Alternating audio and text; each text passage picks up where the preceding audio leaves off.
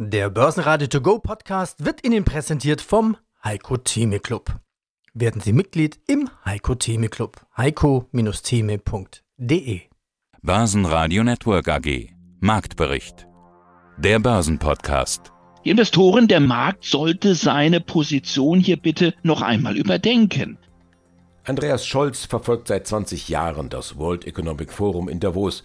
Diese deutliche Warnung von EZB-Chefin Christine Lagarde ist ein starker Hinweis darauf, dass die Zentralbank die Zinsen doch nochmal 50 Basispunkte anhebt.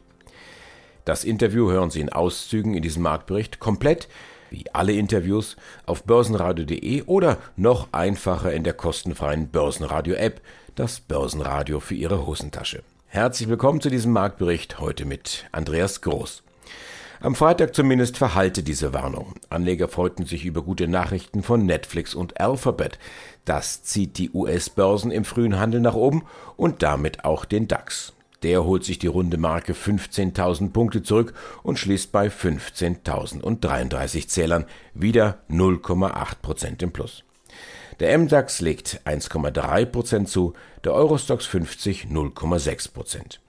Eine Kaufempfehlung für Zalando lässt Anleger jubeln. Zalando klettern 5% und sind DAX-Spitze. Rheinmetall könnten die Linde-Aktie im DAX ersetzen, die Ende Februar delistet wird. Finanzdienstleister Hypoport in der zweiten Börsenreihe holt sich über eine Kapitalerhöhung 50 Millionen Euro circa. Die Aktie verliert etwa 4%. Hören Sie jetzt weitere Interviews in Auszügen. Sascha Flach, Derivatehändler der ICF Bank in Frankfurt, mit den Trends vom Parkett. Jochen Stanzel, Chefmarktanalyst beim Broker CMC, mit der technischen Analyse von DAX, Tesla, Microsoft, Rheinmetall und Netflix. Und Michael Plättner, CEO Deutsche Grundstücksauktionen mit dem drittbesten Jahr der Unternehmensgeschichte. Schönen guten Tag, Jochen Stanzel hier von CMC Markets. Der DAX legt eine kleine Pause ein. Die 15.000 Punkte haben wir wieder nach unten verlassen. Vielleicht ist das die Korrektur, die jetzt viele herbeigeredet haben. Aber diese 15.000 Punkte, Jochen, was haben die für eine Bedeutung? Aus einer runde Zahl kann man sich gut merken. Damit hat sich aber auch schon. Ähm, ich glaube, dass jetzt wirklich wir uns, sagen wir, kurstechnisch im Hochsommer befinden. Ja, jeder kennt ja diese letzten Wochen vom Hochsommer, wo einfach die Hitze niemand mehr ausstehen kann und niemand, haben, niemand mehr haben will. Und so sind auch die Kurse eben heiß gelaufen. Es ist wirklich Tag für Tag ging es weiter hoch. Das ist ja positiv, ja. Auch die Wärme im Sommer ist positiv, aber irgendwann ist eben zu viel des Guten dann wieder schlecht. Und ich glaube, jetzt haben wir so ein kühlendes Gewitter und das ist eine gute Entwicklung.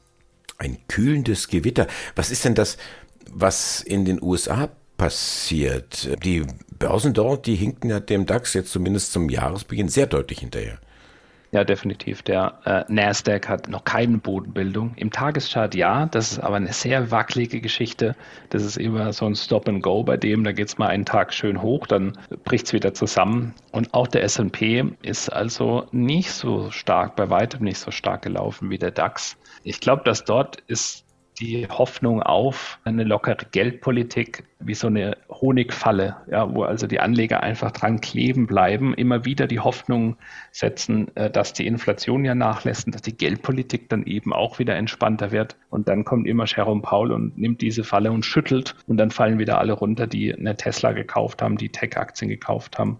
Aber drei, vier Tage später sind die Kurse wieder dort, wo sie waren davor. Also diese Spekulation auf günstiges Geld der Notenbanken, auch wenn es gar nicht bestätigt ist, hört nicht auf, wird auch ein bisschen wie so eine selbsterfüllende Prophezeiung, weil umso mehr Zeit vergeht, desto wahrscheinlicher wird es, dass demnächst eben eine Pause kommt von der Fed. Aber das genügt den Anlegern nicht, um US-Aktien zu kaufen. Die machen zurzeit einen Bogen um US-Aktien und kaufen zum Beispiel den DAX, der eben viel besser läuft.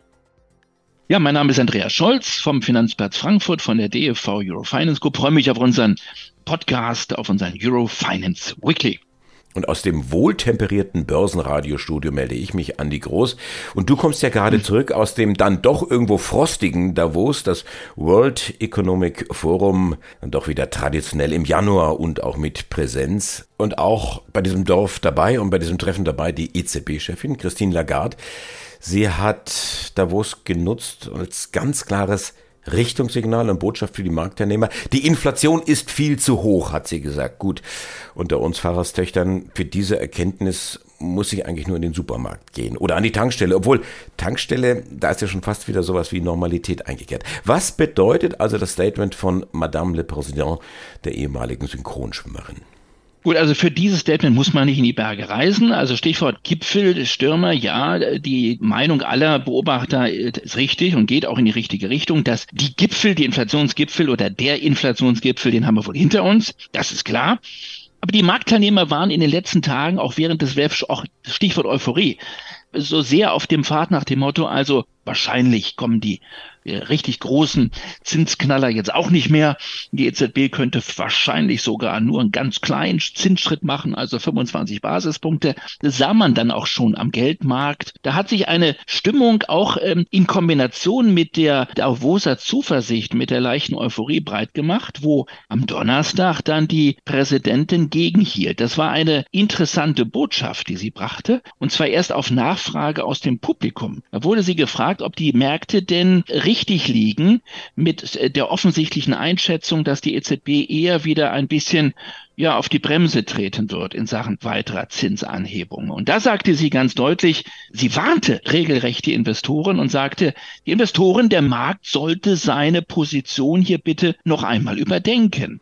Diesen Rat würde sie allen Marktteilnehmern mitgeben. Die EZB hätte ihre Position in keiner Weise verändert und sie warnte vor anhaltenden Inflationsrisiken. Und das erinnert mich so ein bisschen an Jean-Claude Trichet. Ich habe nochmal nachgeschaut, Andreas. 2007, damals war es am 27. Januar 2007, ich war auch beim WEF mit dabei. Euphorische Stimmung, sehr große Zuversicht. Und ein gewisser Trichet sagte damals in der Davos, ich habe es hier vor mir, das Zitat, We remain very, very alert. There is no room for complacency. Also wir bleiben sehr, sehr wachsam und wir sehen keinen äh, Raum für zu viel Selbstzufriedenheit. Er warnte damals vor äh, too much complacency. 2007 also ein Jahr vor dem ersten richtig großen Knall und was dann folgte, wissen wir, die globale Finanzkrise. Es, es waren also zu Recht warnende Worte der Präsidentin der Europäischen Zentralbank. Natürlich muss sie warnen und das war ein, vielleicht ein ganz guter Querschläger im Schnee in diesem Davos 2023. Schönen guten Morgen, Sascha Flach ist mein Name. Ich arbeite für die ICF Bank hier auf dem Parkett in Frankfurt und wir betreuen um die 500.000 Derivate Produkte. Sascha, ein guter Start ins Jahr 23, den hatten wir gesehen. Einige sagen, ja, vielleicht ein bisschen zu gut. Jetzt die Korrektur. Wir waren wieder gefallen unter 15.000 Punkte. Was machen jetzt diese runden 15.000 Punkte am Freitag? Ja, mal gucken, die bleiben gerade stabil. Wir sind jetzt ein Ticken unten drunter in der Kasse bei 14.989 Punkte. Also ich meine, vor dem Jahresstart kann man wirklich den Hut ziehen. Das waren 8 bis 10 Prozent aus dem Stand. Das war schon schön anzusehen. Und auf der anderen Seite, was für uns natürlich ganz gut war, war der Euro-Dollar, der jetzt auch wieder auf eine 1,085 gestiegen ist, was uns natürlich auf der Inflationsseite ein bisschen hilft, dadurch, dass die Rohstoffe für uns dann günstiger werden und dann natürlich auch Diesel und Benzin und so weiter. Hm. Wir haben ja Bilanzsaison, die Jahreszahlen tickern rein. Traditionell sind es die Amerikaner, die da vorlegen. Hatte gehört, die Banken haben so ein bisschen enttäuscht. Gab es irgendwelche Highlights die Woche? Also bei mir jetzt ungefähr nicht, aber die Banken haben halt auf der anderen Seite, wie du schon gesagt hast, enttäuscht und infolgedessen haben sie halt dann auch mehrere Stellen abbauen. Also sie sind dabei jetzt auch ein paar Arbeitsplätze abzubauen. Also da wird sich noch ein bisschen was tun. Aber wie gehabt, ich meine, das Jahr 2022 war jetzt nicht einfach für die Unternehmen und auch für die Banken. Mal gucken, was da noch kommt. Das sind dann nicht nur die Banken, gerade die großen Tech-Werte. Also Twitter hat ja angefangen, dann Facebook mhm. und Microsoft, jetzt auch Amazon, die da massiv Leute entlassen. Die haben offensichtlich ein Kostenproblem, oder? Genau, so sieht's aus. Ja, und das ist ja nicht nur da, sondern auch unsere Zulieferindustrie. Da gehen jetzt also für die Automobile, da tut sich jetzt auch noch einiges mit, mit Jobabbau. Also da sind wir noch nicht fertig. Fertig sind wir fast mit dem World Economic Forum in Davos, heute letzter Tag. Ihr habt das sicher verfolgt. Hat das eine unmittelbare Bedeutung oder sind das eher so langfristige Weichen, die da gestellt werden? Ja, letzteres. Natürlich guckt man da hin und vielleicht gibt es auch mal was Aktuelles, so wie die Frau Lagarde gestern die dann doch meinte, dass die Inflation weiterhin zu hoch ist, aber hm, ich sag's mal so, das merkt jeder selber. Also da muss man jetzt nicht Präsidentin der EZB sein, um das festzustellen. Da reicht der genau. Weg in den Supermarkt des Vertrauens sozusagen. Genau, da guckt man mal, was man früher ausgegeben hat und was heutzutage im Einkaufskorb für dasselbe Geld drin ist. Dann weiß man Bescheid. Auch dieses Interview ungekürzt und in voller Länge bei börsenradio.de oder in der Börsenradio-App. Stichwort Tech-Werte, wenn ich hier die Reihe nach anschaue, Twitter, Facebook, Microsoft, jetzt auch Amazon. Was für eine Bedeutung hat der krasse Personalabbau bei diesen Tech-Riesen? Es verunsichert, glaube ich, die Anleger. Aber es ist so eine Inselerscheinung. Also die Tech-Aktien, die, glaube ich, sehr stark auch damit kalkuliert haben, dass die Sonderkonjunktur durch die Pandemie eben halt sich dann doch stärker verstetigt in einem dauerhaft besseren Geschäft, haben, glaube ich, mit einem Personalaufbau, der davor gemacht wurde, jetzt wieder eine Rolle rückwärts gemacht. Für einen breiten Arbeitsmarkt sehen wir eben nicht, dass da eine deutliche Abschwächung wäre. Also die Erstanträge sind bei 200.000 pro Woche in den USA. Das deutet auf eine absolute Vollbeschäftigung hin. Da muss sich die US-Not Notenbank eher Sorgen machen, dass da über eine Preis-Lohn-Spirale Probleme bei der Inflation in Zukunft entstehen. Also schwächer Arbeitsmarkt ist nicht da, aber eben die Inselbetrachtung Technologieunternehmen USA, da sieht am Arbeitsmarkt derzeit schlecht aus. Und bei den Aktien eigentlich auch. Ja, das ist der gleiche Stop-and-Go-Kursentwicklung, wenn ich das mal so sagen darf, wie wir sie eben im Nasdaq auch haben, haben wir zum Beispiel auch bei der Microsoft. Da ist im Tageschart gerade mal so jetzt noch eine Bodenbildung da. 231 Dollar ist da für mich die wichtige Unterstützung Unterstützung, die gehalten werden müsste. Der Schlusskurs war quasi gestern genau da drauf. Und jetzt muss man halt beobachten. Ja. Entweder halten sie das, dann ist Potenzial da, dass sich wieder erholt, oder wir brechen drunter und dann dürfte die Volatilität bei Microsoft wieder zunehmen. Also wichtiges Kurslevel 231 Dollar. Tesla, da gibt es keinen Personalabbau, zumindest habe ich nichts gehört, aber es gibt einen Preisabbau, Preisreduktion, wo auch viele Menschen dann geschrien haben, die zu teuer jetzt eingekauft hatten. Und Zahlen, ich glaube nächsten Mittwoch. Schauen wir doch da mal schon mal auf den Chart. Da haben wir eine Bodenbildung bei Tesla aber auch eine ganz wackelige Kiste, die da ist. Man sieht schon, dass, sagen wir mal, die, die Stärke vom S&P, vom DAX, von dem Hang Seng in Hongkong, also weltweit die Aktienmärkte, die Blue Chips, die ziehen schon nach oben. Das geht eben auch in den Tech-Aktien nicht spurlos vorbei. Aber ähm, so richtige neue Begeisterungswelle für Tech-Aktien gibt es eben nicht, wie bei Microsoft gerade gesagt. Und das ist auch bei Tesla der Fall. Wir haben jetzt zwar eine Bodenbildung, da schaue ich ja immer auf so ähm, 1, 2, 3 Muster und wir haben abgeschlossenes 1, 2, 3 Tief, solange die Tesla-Aktie über 123 Dollar und 50 Cent ist. Und da ist sie. Wir sind bei 127 gestern aus dem Handel gegangen. Also im Moment äh, sieht es zaghaft positiv aus, wenn man es so sagen will. Ja, mein Name ist Michael Plättner. Ich bin öffentlich bestellter vereidigter Grundstücksauktionator und Vorstand der Deutschen Grundstücksauktionen AG. Und ich bin Andi Groß, Moderator beim Börsenradio Network und wir schreiben den 20. Januar und seit ein paar Tagen schon liegen die vorläufigen Zahlen vor für das Jahr 2022. Es geht ja immer relativ fix bei Ihnen. Hier kommen Sie. Insgesamt haben 1271 Immobilien verkauft für knapp 131 Millionen. 2022 war insofern dann das drittbeste Geschäftsjahr nach 2020 und 2021. Herr Blattner, sind Sie zufrieden? Ich würde mal sagen, jein. Ja, wir hatten uns ja eigentlich noch ein bisschen höheren Objektumsatz äh, vorgenommen. Wir hatten uns ja für das Jahr 2022 einen Objektumsatz von 150 Millionen vorgenommen. Nun sind es 131 geworden. Da sind wir natürlich nicht ganz so zufrieden. Also wir hatten eigentlich angepeilt, das zweitbeste Jahr zu machen. Geworden ist es das drittbeste und unsere optimistische Sichtweise noch zum Jahresbeginn lag eben daran, dass wir das erste Quartal 2022 mit einem Rekord abgeschlossen hatten. Und ja, da muss man sagen, danach ging es dann im Grunde los ab dem zweiten Quartal, dass die veränderten Rahmenbedingungen überall bekannt, nicht steigende Zinsen, der Krieg, die Energiekrise und so weiter, das Geschäft eben doch belastet hat. Aber am 19.12., da sahen die Zahlen noch ein bisschen anders aus, da waren sogar nur 128 Millionen Umsatz. Was ist denn in den letzten Tagen dann passiert bis zum Jahreswechsel? Ja, wir haben noch ganz guten Nachverkauf, wie wir das nennen. Also Objekte, die in den Auktionen nicht weggegangen sind, die haben wir immer noch eine gewisse Zeit an der Hand. Und äh, dann gibt es immer noch Kunden, die sich dann melden und sagen, ich bin doch noch interessiert. Und wir haben tatsächlich in den Tagen oder in den zwei Wochen nach dem Abschluss unserer äh, Winterauktionen hier noch ganz gut nachverkauft. Also eine Reihe von Immobilien noch beurkundet. Das ging bis zum letzten Tag des Jahres, am 30.12. nachmittags haben wir noch die letzten größeren Objekte beim Notar beurkundet, sodass es dann eigentlich noch ganz, ganz gut ausgegangen ist dieses Nachverkaufen, das klingt so technisch, das klingt ein bisschen komisch, ist aber so. Wie genau geht denn das? Rufen Sie da auch aktiv an und sagen, ich habe hier noch was, das könnte Ihnen gefallen? Lassen vielleicht sogar Preise nach, also wie so eine Art negative Auktion?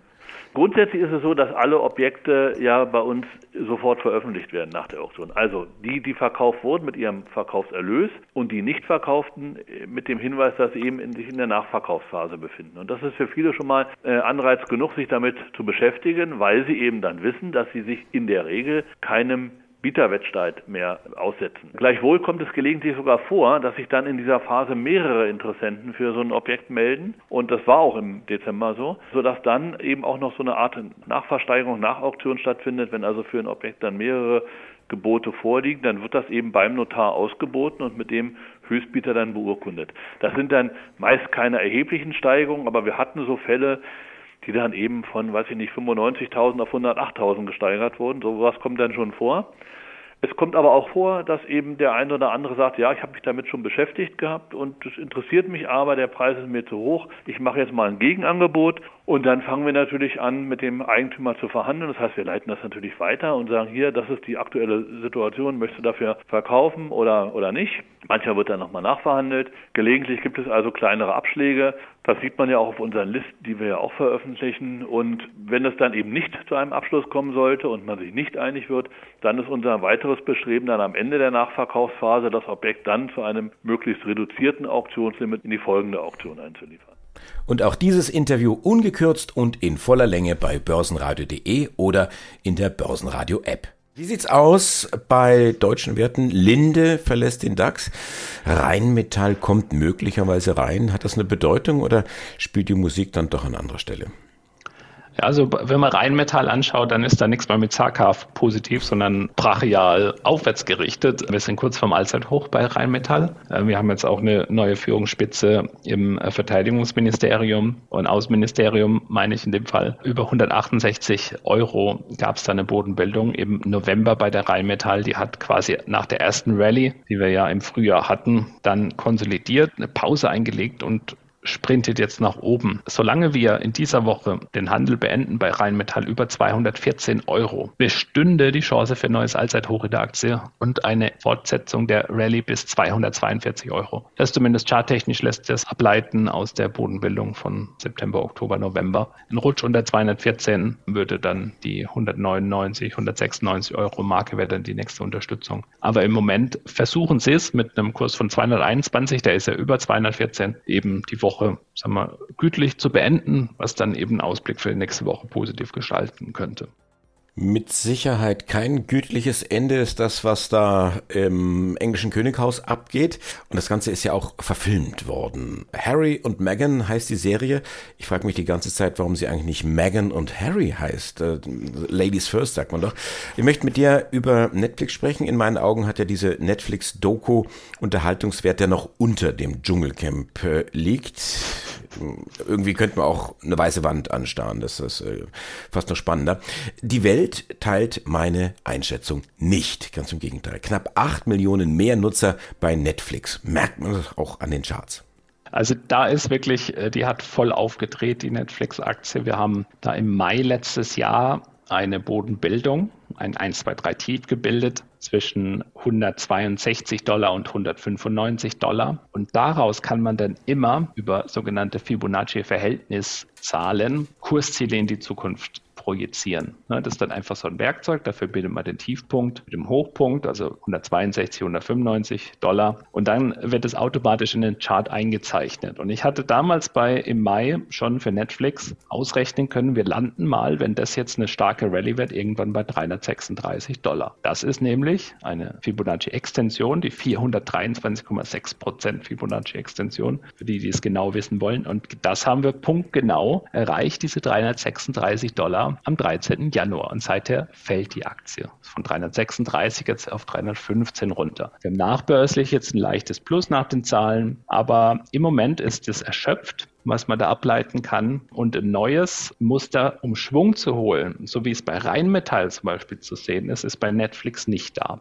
Bedeutet, möglicherweise braucht die Netflix-Aktie jetzt auch erstmal so ein kühlendes Gewitter, um sich abzukühlen. Das ist zumindest, was ich im Chart sehen kann. Die Interviews in voller Länge hören Sie jeweils bei uns im laufenden Programm bei börsenradio.de oder in der kostenlosen App. Das Team vom Börsenradio wünscht Ihnen jetzt ein gutes Händchen bei all Ihren Investmententscheidungen. Für Sie am Mikrofon heute Andi Groß. Börsenradio Network AG. Marktbericht. Der Börsenpodcast. Der Börsenradio To Go Podcast wurde Ihnen präsentiert vom Heiko Theme Club. Werden Sie Mitglied im Heiko Theme Club. heiko-theme.de www.radioplay.de